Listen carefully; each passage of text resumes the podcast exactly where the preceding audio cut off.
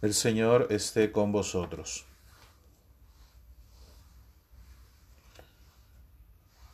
Proclamación del Santo Evangelio según San Lucas.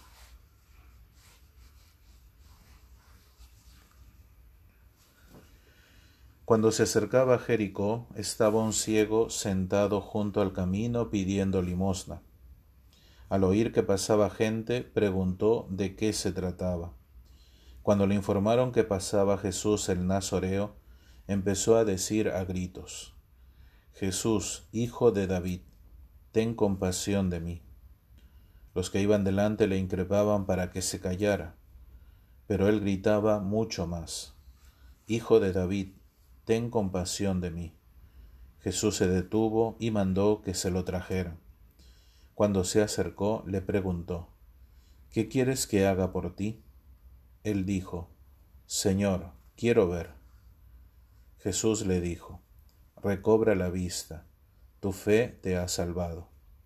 Al instante recobró la vista y le seguía alabando a Dios. El resto de la gente al verlo alabó también a Dios.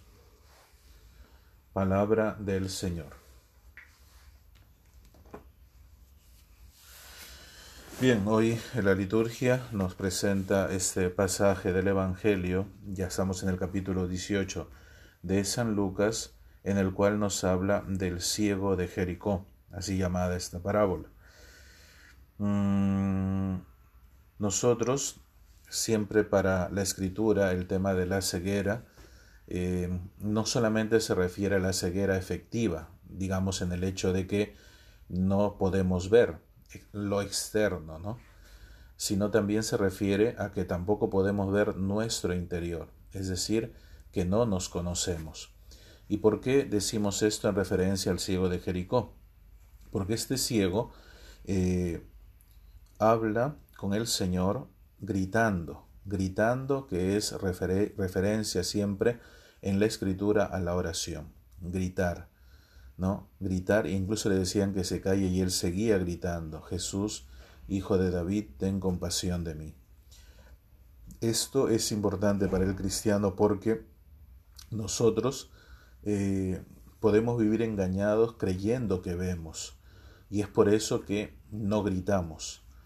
O sea, no consideramos esta necesidad de gritar ya que creemos ver, creemos ver lo externo, es decir, la historia, cómo Dios actúa, y nuestro interior creemos conocernos. Por eso no necesitamos ver, y mucho menos necesitamos gritar al Señor que nos dé la vista porque creemos tenerla.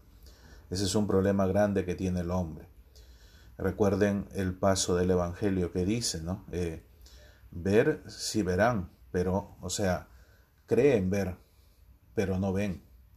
Entonces, y eso se lo dice concretamente a los fariseos, que siempre defendían este, digamos, ser que tenían en unión a la ley y en unión al moralismo en el cual vivían y a esta religiosidad equivocada.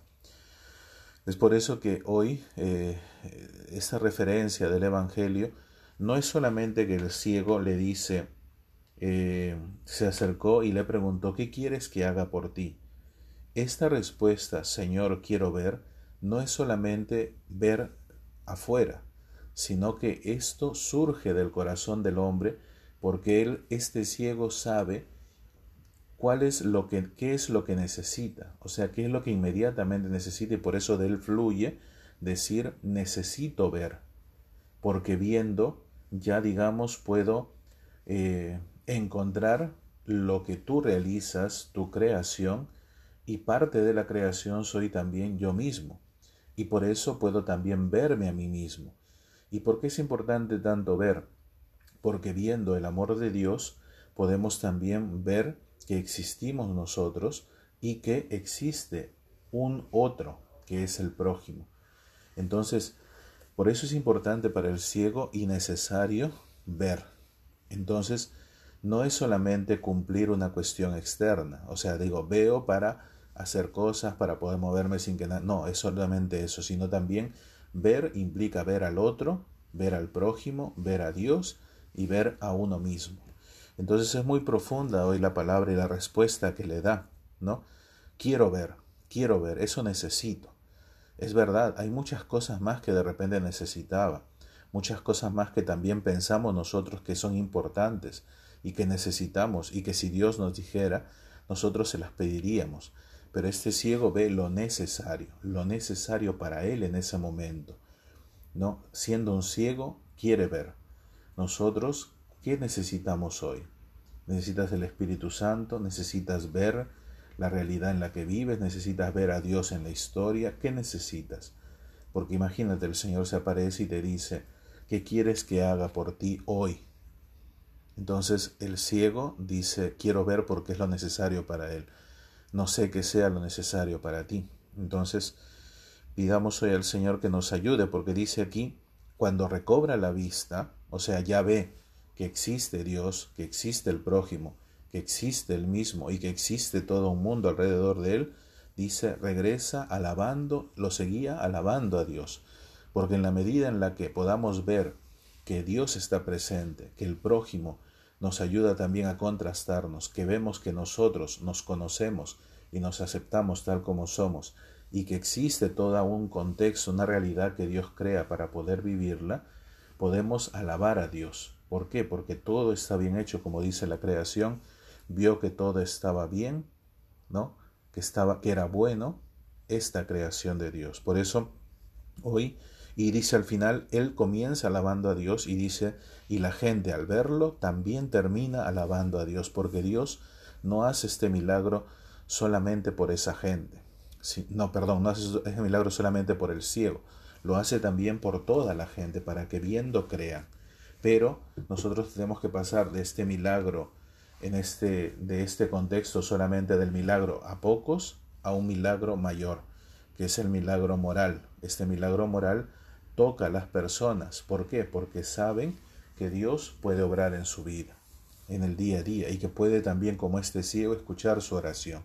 Por eso rezamos hoy, concretamente, situaciones que vivimos en nuestro país, situaciones que vivimos de enfermedad, de muerte, situaciones que vive familiar, laboral, económicas, problemas que suscita. Pues ante eso le gritamos al Señor. Pero cuando Dios aparece, tienes que pensar qué es lo necesario para ti hoy Tantas cosas podríamos pedir, pero ¿qué necesitas tú? De repente necesitas el discernimiento para actuar como padre en tu familia. De repente necesitas que reconstruya tu matrimonio. De repente necesitas, no sé, que te ayude a ser célibe, a vivir este, el celibato. De repente necesitas que le dé nueva luz a tu ministerio como cura, como obispo. Entonces, claro, eso es lo necesario. Y después viendo toda esta relación, porque ya podremos ver, podremos bendecir al Señor y decir que Él es bueno. Pidamos hoy que nos conceda esta gracia como este ciego y nunca dejemos de gritarle. Por más que te digan no, por gusto rezas, como le decía esta gente, cállate, porque ¿por qué gritas? Y él seguía gritando y gritaba más. ¿Por qué? Porque el Señor en un momento te dirá, tráiganlo. ¿Qué quieres que haga por ti? Escuchará nuestra oración.